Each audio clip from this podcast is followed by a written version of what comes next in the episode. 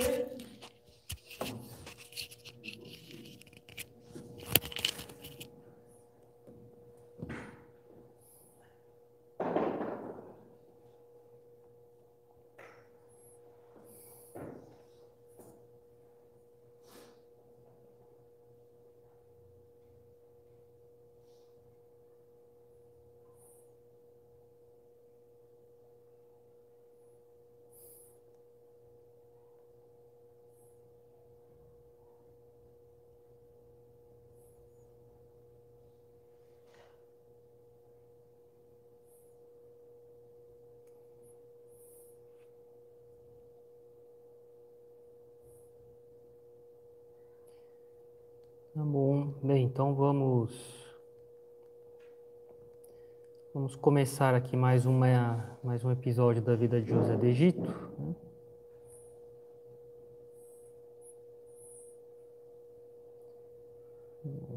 Vou simular um pouco aqui. Bem, então vamos Certo. Vamos rezar então.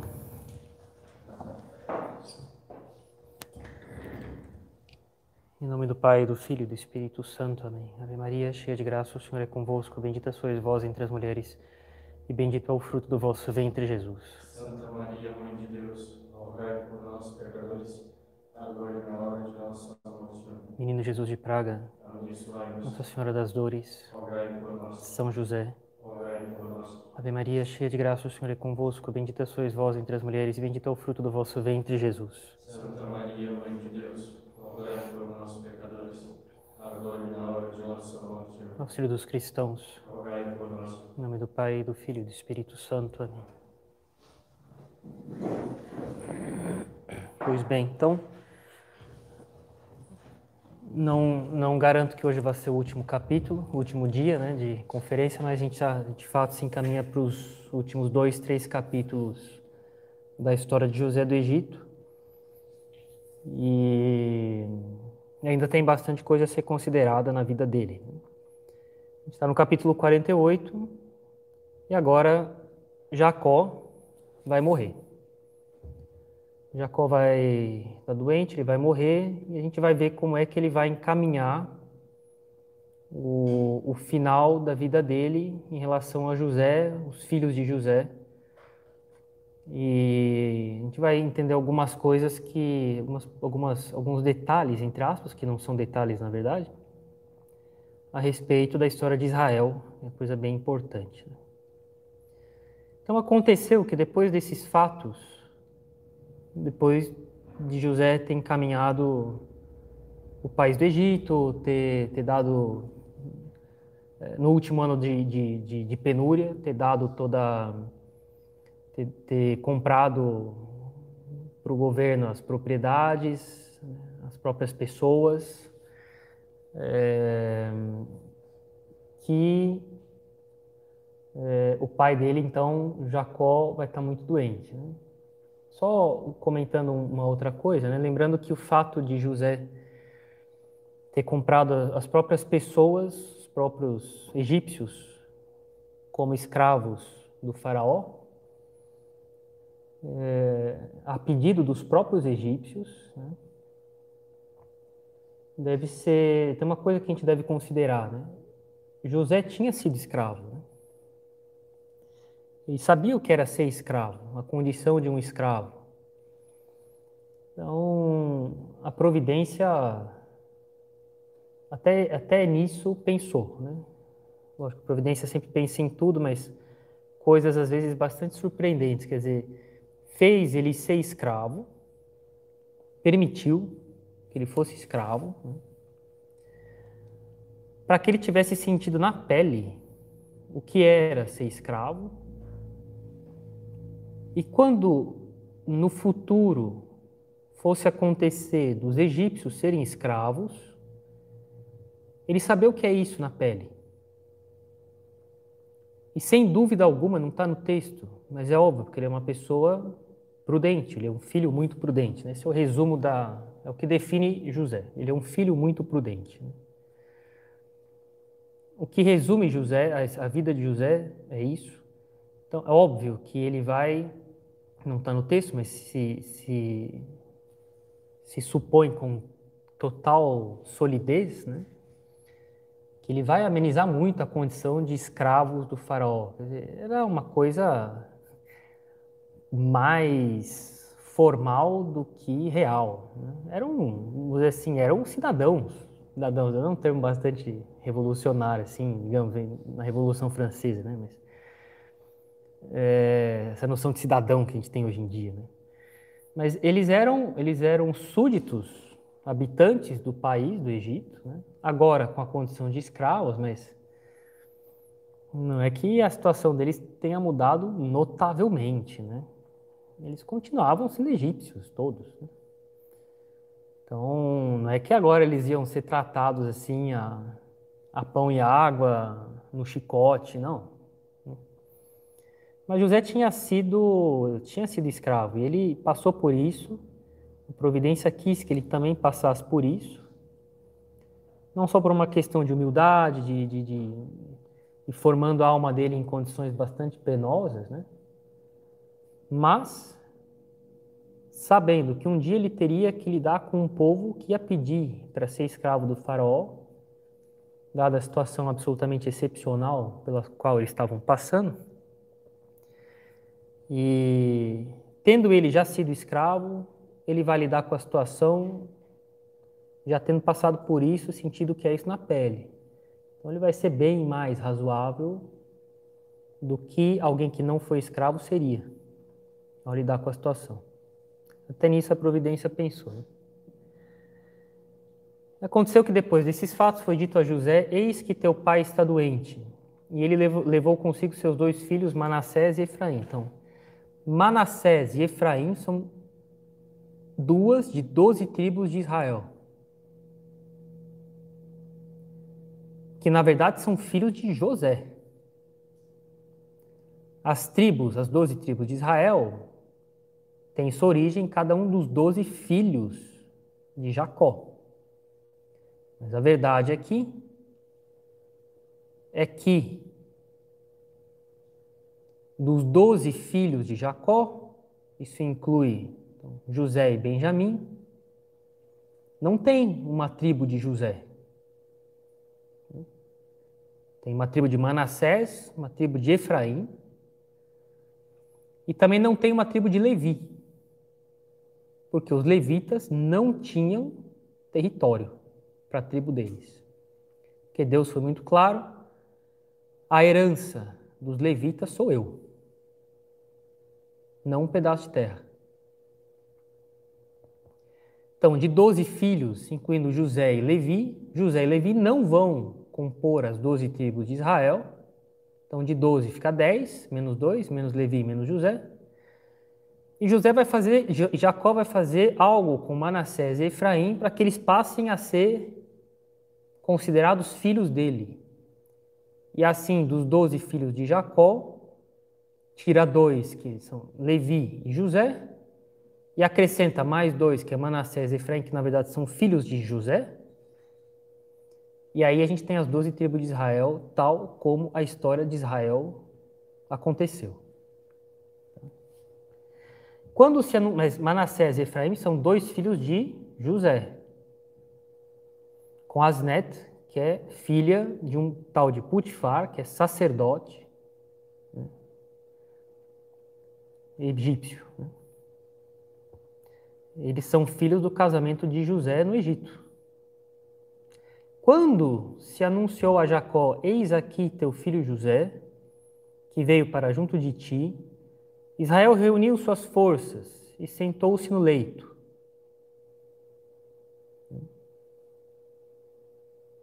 Lembra que Jacó tinha feito José prometer que ele não ia deixar o corpo dele para sempre no Egito, ia levar de volta para Canaã. Né? Então, pouco tempo depois, aconteceu que depois desses fatos, a Sagrada Escritura não diz exatamente quanto tempo, mas algum tempo, então, Jacó ficou doente de ficar na cama mesmo. A vida dele estava acabando, né? Até aqui, tudo que aconteceu, né? Os filhos de José já tinham aí 20 anos de idade, mais ou menos, em torno de 20 anos. Um, dois a mais para menos, né? mais velho, mais novo. em torno de 20 anos aí, né? Tudo gente grande já, né? Depois Jacó disse a José: El Shaddai, Deus, me apareceu em Luza, na terra de Canaã, e me abençoou e me disse: Eu te tornarei fecundo e te multiplicarei, eu te farei tornar uma assembleia de povos, de povos, e darei essa terra como posse perpétua a teus descendentes. Agora, os dois filhos que te nasceram na terra do Egito, antes que eu viesse para junto de ti no Egito, serão meus. Efraim e Manassés serão meus, como Rubem e Simeão. Quer dizer, Jacó vai adotá-los. Antes que ele morra, ele vai fazer um rito de adoção e os netos dele, filhos de José, Efraim e Manassés, vão ser adotados como filhos de Jacó e vão ser, portanto, incorporados aí à descendência de Jacó. Né? Que Deus prometeu para Jacó, então, uma posteridade numerosa, com a posse de Canaã. E Jacó quer usar o poder que ele tem como patriarca da família para fazer com que dois filhos que nasceram fora dele, Manassés, Efraim e Manassés, que eles se tornem filhos adotivos dele para poder participar da promessa que Deus fez aos filhos dele, de Jacó.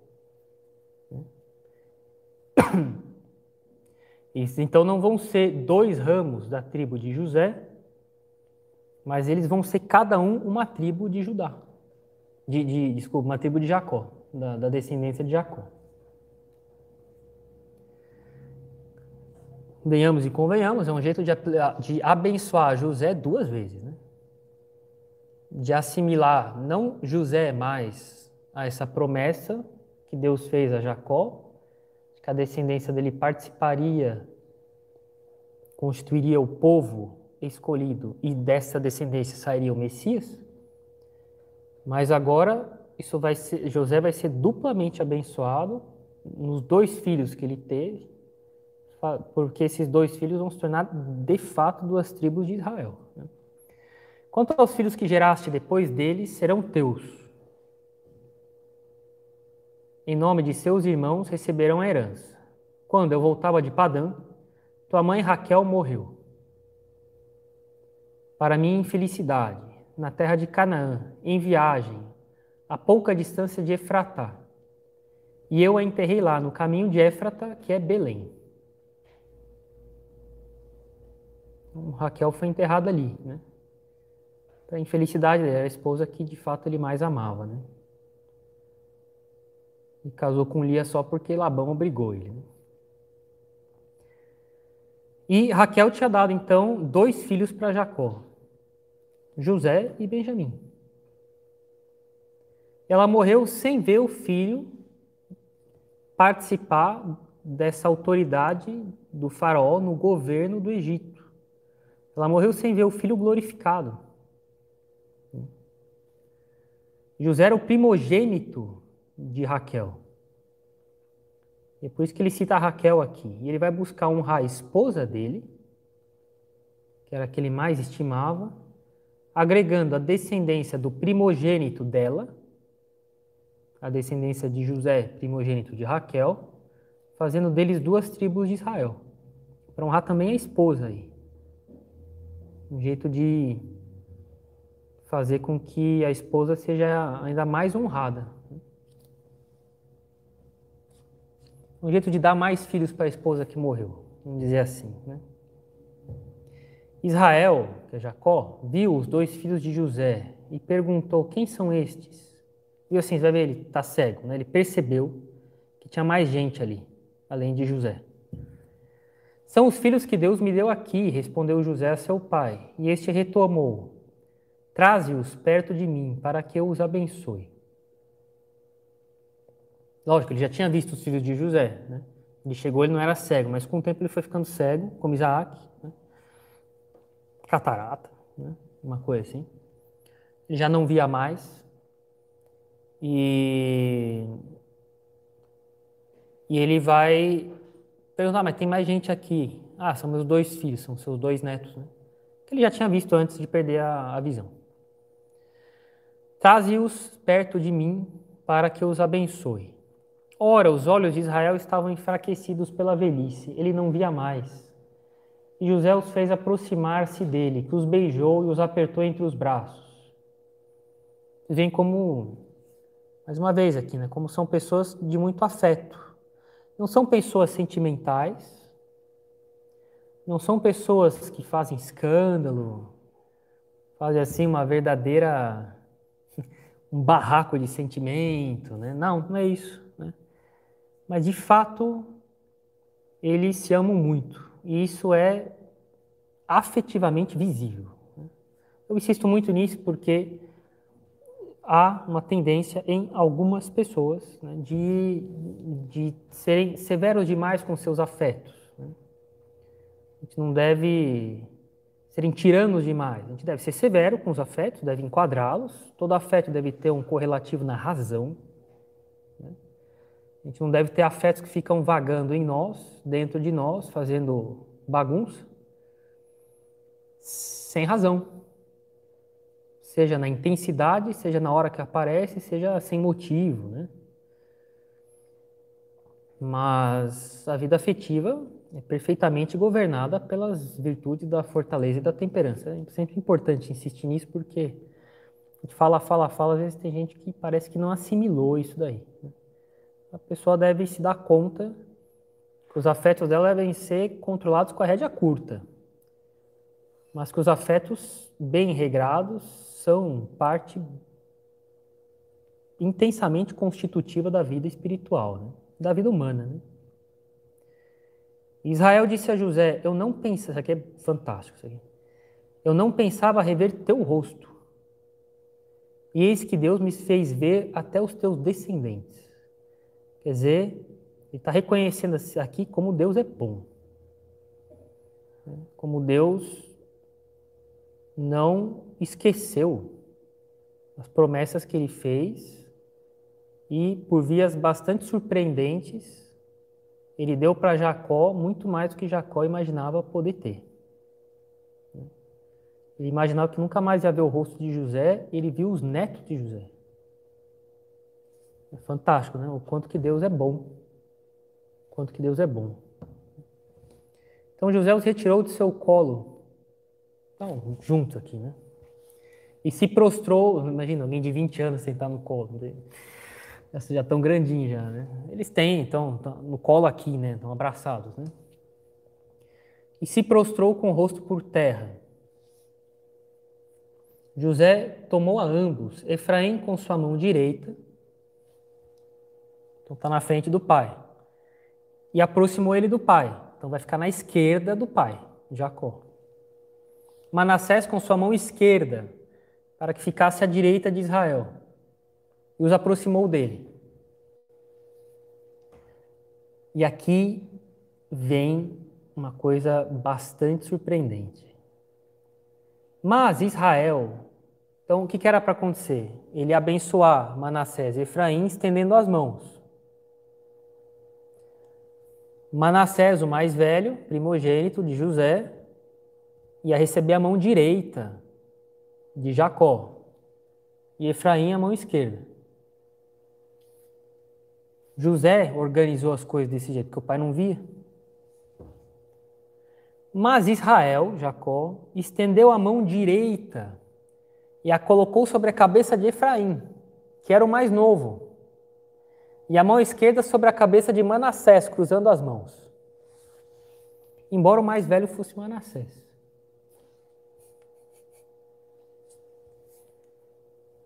Ele não está vendo, hein?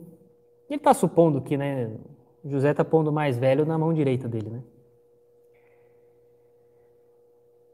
E isso aqui é bastante curioso e bem sério.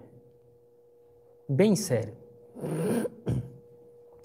Porque Jacó, de maneira inesperada, sem razão aparente, cruza as mãos na hora de dar a bênção, coisa que nunca alguém fez na vida. Né? e abençoa com a mão direita, ou seja, aquela que indicava o privilégio do primogênito, o mais novo, e com a mão esquerda, o mais velho. Bem, ao impor as mãos, né, lógico que ele está simbolizando, por um rito externo, ele está ele tá significando a transmissão de um bem espiritual, que é uma bênção. Mas ele cruzou as mãos. Né? O hebreu, o texto hebreu, fala, ele fez suas mãos agirem de modo prudente. Esse é o sentido ao pé da letra, né? Suas mãos agirem de modo prudente. A gente sabe que cruzou as mãos porque José vai falar: não, pai, assim não. Já vai ver. Ele cruzou as mãos e o texto diz, para essa expressão que é traduzida em português, cruzando as mãos, o texto original fala: ele fez suas mãos agirem de modo prudente. Quer dizer o seguinte: o cruzamento de mãos dele foi feito baseado em razões. não foi gratuito. Não foi uma impulsividade por empatia com um mais do que com o outro. Foi baseado em razões. Agiu de modo prudente, cruzando as mãos. Alguma luz Deus deu para ele. Nada de surpreendente. Atenção, Jacó conversa com Deus. Deus aparece para ele. Se não todo dia, uma vez ou outra, algumas vezes na vida apareceu. Nós estamos falando aqui de patriarcas que têm uma intimidade com Deus bastante grande. Abraão conversou com três anjos. Eles foram na casa dele. Falaram: sua esposa vai conceber. Ela estava dentro da tenda. Ela ouvia a conversa lá fora. Ela riu. Quando ela saiu, o anjo falou: Você riu. Ela mentiu, falou: Não, não ri, não. Falou: Você riu. Né? Isaac significa Deus ri. Esse é o significado de Isaac. E, quer dizer, com o sorriso da sabedoria, da providência de Deus, vence o sorriso da falta, da, da, da, que nasce da consideração humana demais, de que aquilo finalmente, ah, isso aqui não vai acontecer. Mas tem mais coisa a comentar sobre isso, mas bem, quem sabe um dia a gente comenta a vida de Abraão. Né? E, e nós estamos falando aqui de patriarcas que têm familiaridade com as coisas de Deus. O sobrinho de, de Abraão, Ló, dois anjos foram lá na casa dele, falou: vai embora daqui, Deus vai destruir a cidade. Jacó, Deus fala com ele. Como Santa Teresa d'Ávila conversava com Jesus Cristo como Santa Gema Galgani conversava com São Gabriel da Virgem Dolorosa, com o anjo da guarda dela, com Nossa Senhora, né? Assim, é, é, isso, é disso que se trata. Né? Isso não começou só no Novo Testamento, tá? começou no Antigo Testamento também. Deus, Deus falava com as pessoas quando ele achava que precisava. Né? Quer dizer que Jacó, como antes ele teve revelações da parte de Deus, acontece alguma coisa aqui dentro de Jacó. Alguma iluminação, alguma luz que Deus lhe dá, que faz com que ele veja que ele tem que dar a bênção do primogênito para o mais novo. E deixar o primogênito como uma bênção secundária. Né? Os padres da igreja sempre viram isso aqui é uma prefiguração do que aconteceria com o povo judeu e os pagãos na cruz de Cristo. Jacó cruza os braços, e os braços cruzados dele representam, simbolizam, prefiguram a cruz de Cristo.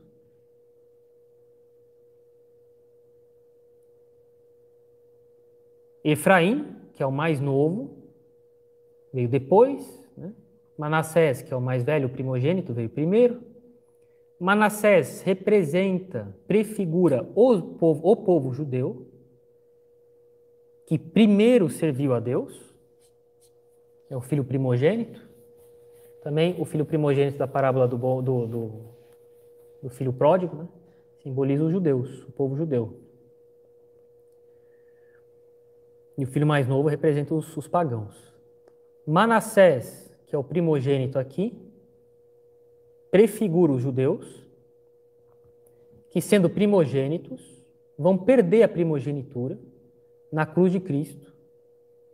E a cruz de Cristo vai fazer com que os pagãos que vão vir servir a Deus depois, ou seja, não são filhos primogênitos de Deus, vieram depois, esses é que vão acabar recebendo a bênção de filhos primogênitos de Deus. É isso que está acontecendo, prefigurado nessa bênção aqui de Jacó. Ele faz o primogênito passar a status de segundo filho. E o filho mais novo, que veio depois, vai ganhar o, o, a posição de primogênito. Que ele vai cruzar os braços. Na cruz de Cristo, os filhos primogênitos de Deus são os judeus, perderam a primogenitura. E os, e os, e os pagãos, a partir da cruz de Cristo, vão se converter, vão entrar na igreja. Quem explica isso é Tertuliano e São João Damasceno. Né? Vou comentar essa passagem. Né? Teodoreto, outro padre da igreja, fala assim: Deus não escolhe os primeiros e os mais nobres, mas os últimos e mais vis. Preferiu os homens aos anjos, que a segunda pessoa da Santíssima Trindade assumiu natureza humana e não natureza angélica. Preferiu Abel a Caim.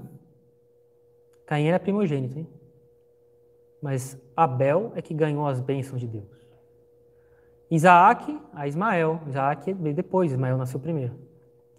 Jacó a Esaú. Esaú era o filho mais velho, mas quem recebeu a bênção de primogênito foi Jacó. José a Rubem. Moisés a Arão. Arão era irmão de Moisés, ele era irmão mais velho. Quem Deus pegou não foi primogênito. Foi Moisés. Tomou Davi, o último de sete irmãos. Também aqui, ele escolhe Efraim no lugar de Manassés.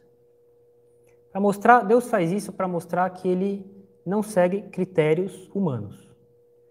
Ele ele escolhe as pessoas e ele faz as coisas como ele quer. Deus é muito livre nos meios para fazer o bem para as pessoas e ele segue geralmente o caminho mais é, que, que desvia, vamos dizer assim, de critérios de nobreza humana. Né? Uma pessoa ia achar que Deus escolheu ele porque ele é primogênito. Ah, eu sou mais importante. Lógico que Deus ia me escolher, óbvio. Né? Ele abençoou José dizendo que o Deus diante de quem caminharam meus pais, Abraão e Isaac, que Deus que foi meu pastor desde que eu vivo até hoje, que o anjo que me salvou de todo mal abençoe estas crianças, que nelas sobrevivam o meu nome e o nome dos meus pais, Abraão e Isaac, que eles cresçam e se multipliquem sobre a terra então foi meu pastor desde que eu vivo até hoje, né? desde a adolescência até a velhice. Recebeu de Deus né? todas as bênçãos que vêm de um serviço a Deus. Né? E São João Crisóstomo comentando esse ato aqui de, de Jacó fala: os pais devem se esforçar para deixar aos filhos as bênçãos de Deus mais do que propriedades. Ensinemos a eles a prática das virtudes e peçamos a bênção de Deus sobre eles. Esses são bens de verdade, que aumentam todos os dias nossas riquezas. Pais devem se preocupar primeiro em deixar os filhos bem constituídos para o futuro, não com bens materiais, mas com bênçãos de Deus. Né? Os pais sempre devem abençoar muito os filhos. Né? Entretanto, José viu que seu pai punha a mão direita sobre a cabeça de Efraim, e isso lhe desagradou. Desagradou mesmo, a gente já vai ver. Ele tomou a mão do seu pai, a fim de desviá-la da cabeça de Efraim. Ele foi cruzando a mão direita para colocar no mais novo. Antes de chegar até a cabeça de Efraim, ele pôs a mão no ar. Pegou o braço do pai no ar. Antes de chegar na cabeça do filho dele. Né? E José disse ao seu pai: Não assim, pai. Não assim, pai. Pois este é o mais velho Põe tua mão direita sobre a sua cabeça. Esse aqui é o mais velho, pai. Põe a mão nele. Mas seu pai recusou-se e disse: Eu sei, meu filho, eu sei. ele também se tornará um povo. Também ele será grande. Entretanto, seu irmão mais novo será maior que ele. Sua descendência se tornará uma multidão de nações.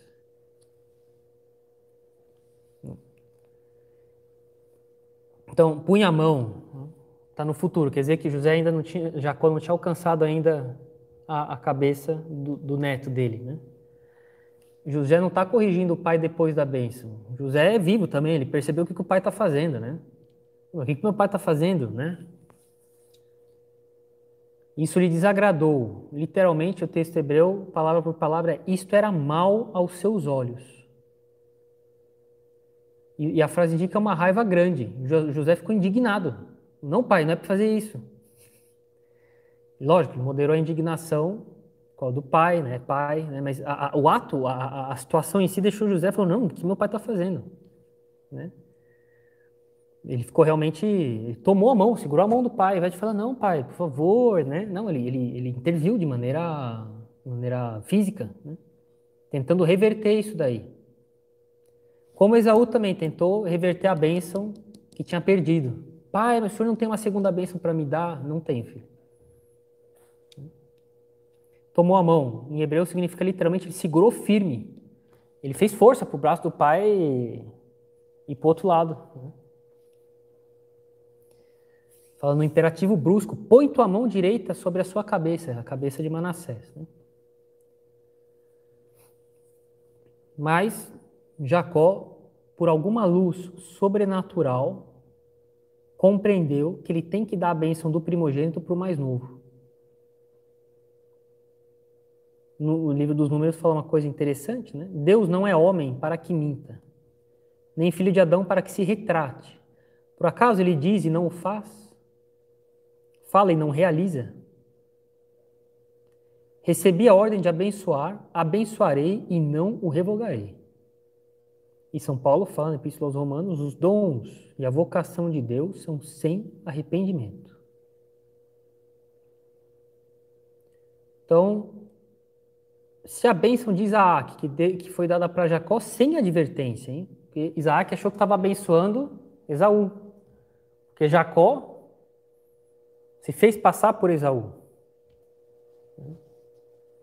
Se isso foi feito sem advertência, hein? é inalterável, a bênção estava feita, hein? Muito mais a bênção que Jacó deu, está dando agora, deliberadamente cruzando os braços. Eu sei, meu filho, eu sei. Não precisa me falar.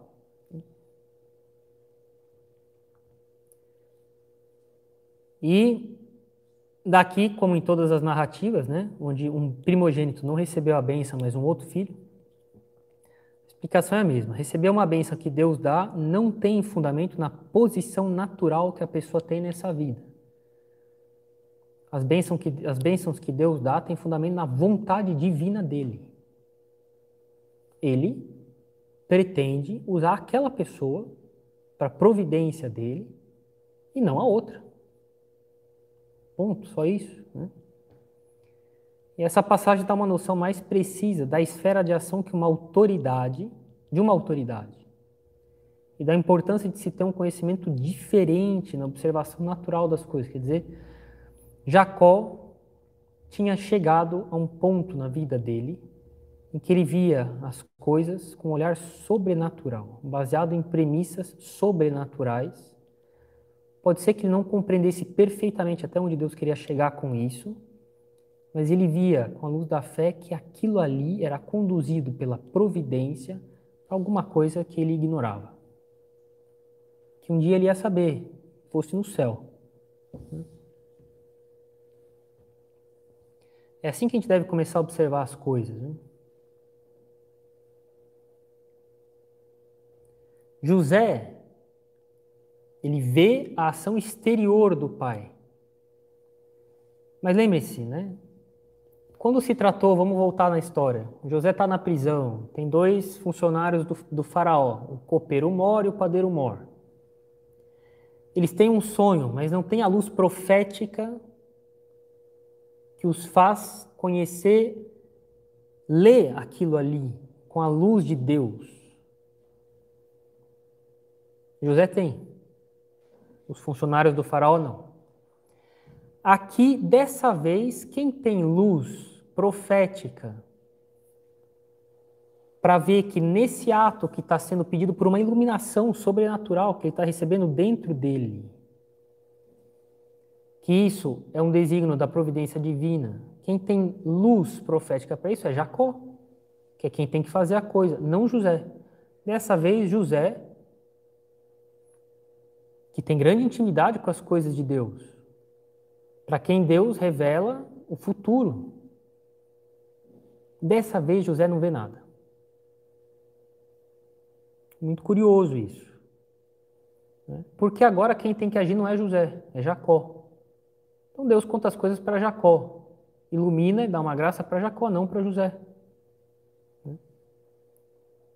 E a gente deve listar, isso aqui, mais uma vez, se aplica aquilo que Aristóteles fala, né? Quando alguém é movido por um espírito superior, ele não deve ser aconselhado. É um pouco difícil saber o que Aristóteles quer dizer com isso, mas ele certamente via, apesar de ser um pagão, que tinha gente que fazia coisas muito prudentes e que no final das contas dá certo, a pessoa fazia com muita convicção. E os outros achavam que era bobagem. Né? Mais ou menos como Noé, diante de toda, toda todo o povo, né? todos os outros homens, as pessoas não viam as coisas como Noé via, né? mas Noé era aconselhado por um espírito superior. Aqui também, Jacó está sendo orientado por um espírito superior, uma luz sobrenatural. José não tem que intervir. Mesmo se, ao longo da vida dele, José também tem grande familiaridade com as coisas de Deus. Mas agora não cabe a José ter luz nenhuma, porque não é ele que tem que decidir essas coisas, é Jacó. E isso aqui, lógico, a gente deve aprender que quando alguém é movido por um espírito superior, a gente não deve dar opinião. Deixa a pessoa fazer as coisas dela lá com Deus. Né? É o que José tá, deve, deve tá, devia fazer com Jacó. Nesse momento ele dá uma escorregada e Jacó fala: Filho, eu sei o que eu estou fazendo. É mais evidente pelo fato de Jacó estar tá fazendo a vontade de Deus, José só vê a ação do pai e vê como ruim. Porque ele fala assim: Nossa, mas o que, que meu pai está fazendo? Coisa curiosa. Ele acha que o que o pai está fazendo é uma bobagem. E Jacó está agindo conduzido por uma luz superior. Pouco antes, Jacó disse para José que Deus foi para ele o anjo que o salvou de todo o mal. O que Jacó faz agora não é uma exceção a isso. Mesmo abençoando um mais novo como se ele fosse o mais velho, Jacó está sendo guiado por uma luz superior. Penúltimo capítulo, ainda dá tempo. Né? Nós ainda temos um pouco de tempo aqui, deixa eu ver. Né? capítulo 49. Deixa eu ver aqui. Uma breve. Ver aqui. Um pouco.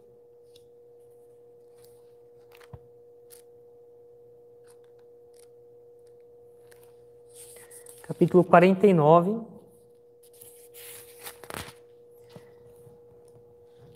As bênçãos que Jacó vai dar, aqui eu pulei tudo isso porque não, vamos dizer assim, não tem a ver propriamente com a história de José, tem a ver com a história de Israel, das doze tribos, algumas profecias que Jacó vai fazer em relação a cada, uma, a cada um dos doze filhos das doze tribos que vão vir de cada um dos doze filhos, né? incluído hum, os Manassés e Efraim, tá? que agora são filhos dele, ele os adotou. Né? Só para ter uma ideia, Jacó chamou seus filhos e disse: Reuni-vos, eu vos anunciarei o que vos acontecerá nos tempos vindouros. Um negócio sensacional. Jacó, nos últimos momentos da vida dele, está sendo, tá sendo saturado de luz profética. Né? Eu vos anunciarei o que acontecerá nos tempos vindouros. Vou fazer profecias para cada um de vocês. Reuni-vos, escutai, filhos de Jacó, escutai, Israel, vosso pai.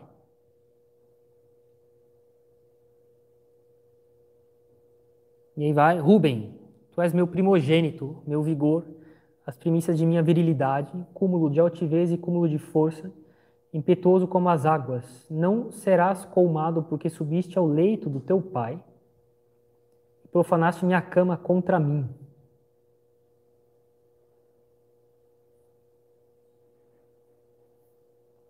Ele cometeu adultério contra uma, com uma das esposas, umas outras esposas, né, de Jacó. Né. Simeão e Levi, e Levi são irmãos, seus tratados são instrumentos de violência. Que minha alma não entre em seus conselhos, que meu coração não, não se una ao seu grupo, porque na sua cólera mataram homens, em seu capricho mutilaram touros. Maldita sua cólera por seu furor, Maldito seu furor por sua dureza. Eu os dividirei em Jacó, eu os dispersarei em Israel. Eles foram eles que organizaram a matança na cidade de Siquém lá contra por causa da, da, violência que fizeram com Diná, a irmã deles. Eu contei um pouco disso aí lá, lá nos primeiros episódios, né? mostrei como os filhos de Jacó não eram flor que se cheirasse. Né?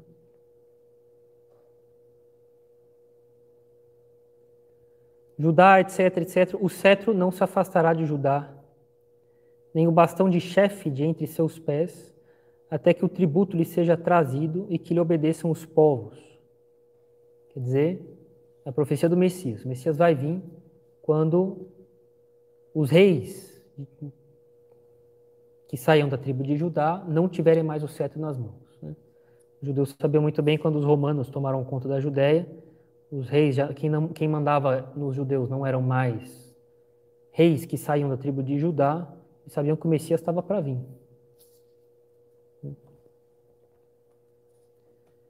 E, e por aí vai. Então, eu pulei isso aqui só para ter uma ideia. Tá? São bênçãos que ele vai dando para os filhos. Né?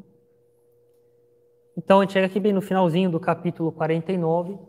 Depois lhes deu esta ordem: Eu vou me reunir aos meus os antepassados. Ou para o limbo, o limbo dos patriarcas, a mansão dos mortos. O que é a mansão dos mortos? É o limbo dos patriarcas. Né? Aquele lugar para onde iam as almas dos que se salvaram, mas que, tendo vivido antes da redenção de Jesus Cristo, não podiam ainda entrar no céu, não tinham ainda a visão beatífica, não tinham a visão da essência divina. É isso ele vai para lá, ele sabe disso. Enterrai-me junto de meus pais, na gruta que está no campo de Efron, o Eteu, na gruta do campo de Macpela, diante de Mambré, na terra de Canaã, que Abraão comprara de Efron, o Eteu, como poste funerária. Mambré foi onde os anjos apareceram para Abraão. Coisa curiosa também, tem o carvalho lá, de Mambré, tá? Eles aparecem ali no carvalho, é uma árvore, representa ali uma espécie de retorno, de, de iniciativa de Deus, de familiaridade com Deus, em uma situação que meio que, que reproduz, num certo grau, a intimidade que Adão tinha no paraíso. no jardim do Éden. Por isso as coisas acontecem numa árvore ali.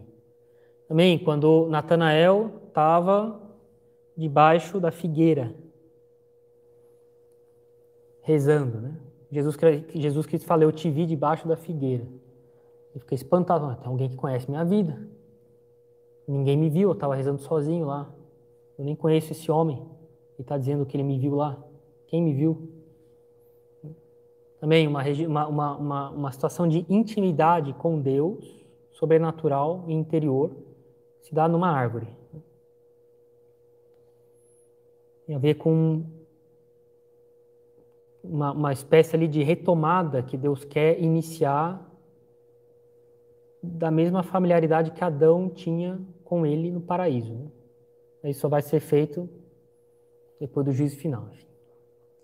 Mas é um início. Lá foram enterrados Abraão, sua mulher Sara, lá foram enterrados Isaac, sua mulher Rebeca, lá eu enterrei Lia. O campo e a gruta que nele está, que foram comprados os filhos de Et, quando Jacó acabou de dar suas instruções a seus filhos, recolheu os pés sobre o leito, e estava sentado, né? Ele pôs as pernas, jogou as pernas para cima da cama, reclinou, ele expirou e foi reunido aos seus. Assim, termina o penúltimo capítulo da vida de José. Né? Jacó faz as profecias, as bênçãos que tem que dar, as profecias que ele faz para cada uma das tribos. O Messias vai sair da tribo de, de, de Judá, quando Judá não reinar mais, quando, quando os reis que saírem de Judá forem destituídos. Quando o tributo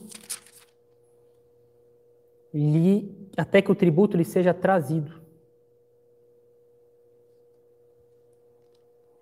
O tributo que os romanos exigiam dos povos que eles haviam conquistado. Né?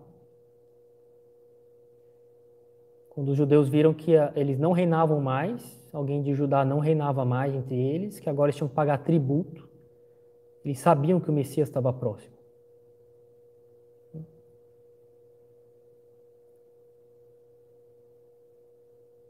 Ele expirou e foi reunido aos seus. E assim termina a vida de Jacó nesse mundo, né? Tendo sofrido bastante, né?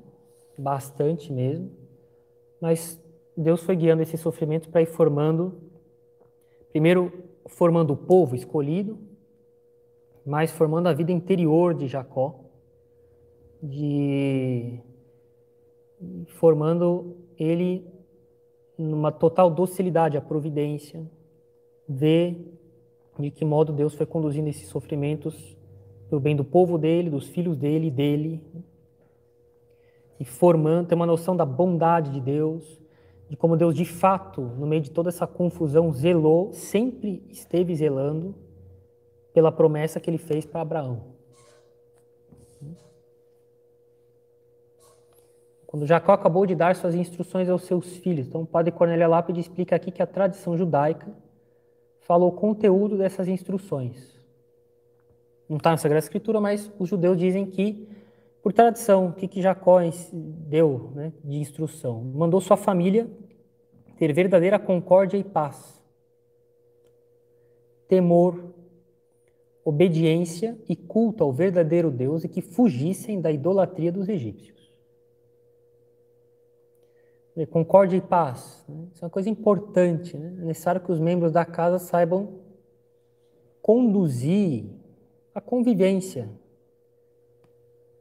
de modo que ela se dê em paz e feliz, com harmonia, como pede o Catecismo de São Pio X. Né? as coisas eles saibam viver em paz e harmonia. Concórdia entre os irmãos ali, né? Uma coisa importante, ah, padre, mas a minha família não é católica, minha família é católica, mas é relaxada, eles acham que eu sou exagerado, que eu sou fanático, eles não entendem por que, eu venho aqui, por que, que eu vou na missa tal, por que, que eu me visto assim, não interessa. Tem que saber levar a coisa. Tem que ter traquejo com isso daí, né? Tem que ter jogo de cintura. Não quer dizer concordar com isso. Ah, tanto faz como tanto fez. É, não estou de acordo, mas te tolero, né? Vamos fazer um. Hum, não importa se você tem uma vida ruim, não, não se trata disso.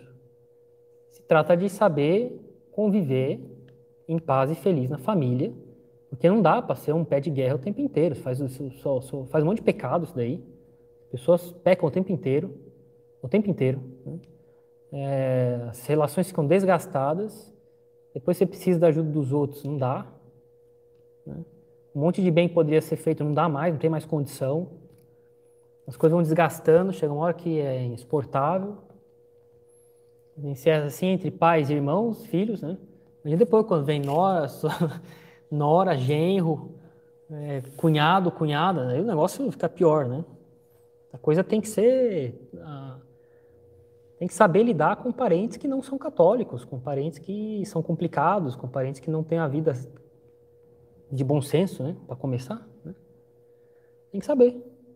Tem que saber mesmo. Isso aí é, não é nenhum luxo, isso não é nenhuma, nenhuma exigência temerária, nenhuma exigência acima do, do razoável. Isso é o mínimo que se exige em família. Saber conviver com essas pessoas. Né? Ah, mas padre, me provocam porque eu não vou lá onde eles vão, porque também onde eles vão não dá para ir. Ah, leva a coisa com leveza. Levar a coisa com leveza. Saber contornar a coisa com leveza. É, e aqui também o padre Cornélia Lápide nos pede para ver, né, pede para quem seja atento e veja como é tranquila a morte das pessoas que serviram a Deus. São João Crisóstomo se cita uma, um salmo, uma frase de um salmo, né? Preciosa em conspecto domini mor santorum meus. É preciosa diante do Senhor a morte dos seus santos. Eles morrem tranquilos. A morte não é uma coisa terrível. A morte não é uma coisa que de fato vem jogar a pessoa algo com o qual ela brincou a vida inteira e agora ela vai ter que enfrentar desarmada. Né? Não. A pessoa foi, eles foram amigos de Deus. Agora eles vão ficar mais próximos de Deus. Já a morte daqueles que vivem longe de Deus é cheia de ansiedades, toda perturbada, eu vou até dizer a vida dessas pessoas, tá? A vida dessas pessoas é bastante complicada, né? bastante complicada. Então, sua alma vai para o limbo dos patriarcas, né? onde as almas dos justos viviam numa vida social. Eles ali, todos os que tinham se salvado, viviam ali em sociedade, alegres, né? não é uma vida solitária, não é uma vida triste, no, no limbo dos patriarcas, né? mas ainda sem a recompensa sobrenatural do céu, porque a redenção ainda não havia acontecido. Os maus são punidos com o fogo. Ah, padre, o que acontecia com as pessoas que morriam em estado de pecado grave antes de Jesus Cristo? Iam para o inferno. Ah, e os que tinham pecado venial, não tinham pecado grave, mas tinham pecado venial. Não, eles não iam direto para o limbo dos patriarcas, eles iam para o purgatório, purificados lá, iam para o limbo dos patriarcas. Né? E no, no inferno, são punidos com fogo, se odeiam, com rixas, ódios, lançam maldições, blasfêmias uns contra os outros, contra Deus, contra os santos. Né? E, deixa eu ver aqui. É, ainda faltam uma boa, umas boas duas dezenas de, de coisas a comentar, né? Então, aqui a gente encerra por hoje. Entrando no capítulo 50, o último capítulo do Gênesis, o último capítulo da vida de José, e que vai concluir toda essa biografia desse filho muito sábio, um filho que traz outros filhos junto com ele, e que, como eu sempre tenho reiterado, é a prova factual, é por isso que a vida dele foi registrada, de que é possível, depois da queda de Adão, recuperar a sabedoria. Adão era sábio, tinha a vida espiritual séria, sétima morada, os dons do Espírito Santo atualizados ao máximo, ele conversava com Deus, tá? como Santa Teresa d'Ávila conversava com Jesus Cristo, tá? como São João Bosco conversou com Nossa Senhora, conversou com Jesus Cristo, conversava nos sonhos dele com esse ou aquele santo. Né? É, Deus falava com, com, com Adão, lógico, lógico. Foi criado por ele, uma vida sobrenatural, o primeiro dos homens. Óbvio que Deus tratava ele como o filho mais querido, né? E apesar de tudo isso, ele chutou o balde, perdeu a sabedoria, perdeu a familiaridade com Deus, perdeu a intimidade com Deus, jogou a vida espiritual dele no lixo, lançou a humanidade uma desgraça. Né? É, é possível, nesse estado em que a gente se encontra agora, voltar a adquirir a sabedoria que Adão perdeu? José mostra que sim. Mas o caminho é doloroso. Mas vale a pena. Então José se lançou sobre o rosto de seu pai, cobriu-o de lágrimas e de beijos. Veja como eles se amam. Veja como os afetos são, têm toda a sua cidadania em pessoas de uma vida espiritual assim, elevadíssima, né? De uma familiaridade com Deus enorme. Eles não são pessoas frias, não, isso aqui é sentimentalismo, não. A gente é humano, né? Em seguida, José deu ordem aos médicos que estavam a seu serviço de embalsamar seu pai. E os médicos embalsamaram Israel. Isso durou 40 dias, pois essa é a duração do embalsamamento. Os egípcios o choraram 70 dias. E a gente vai comentar isso aqui e outras coisas, concluindo a vida de José, na próxima conferência e em princípio, a última, que conclui a vida de José do Egito. Né? Então, vamos rezar e nós nos vemos na próxima conferência para terminar a vida dele.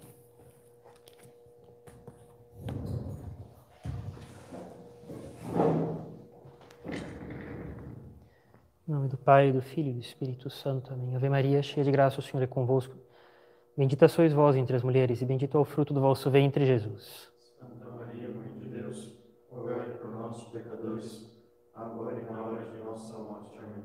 Menino Jesus de Praga, Nossa Senhora das Dores, São José, Ave Maria, cheia de graça, o Senhor é convosco, bendita sois vós entre as mulheres e bendito é o fruto do vosso ventre, Jesus. Santa Maria, Mãe de Deus, rogai por nós, pecadores, agora e na hora de nossa morte. Amém. Auxílio dos cristãos, Em nome do Pai, do Filho e do Espírito Santo. Amém.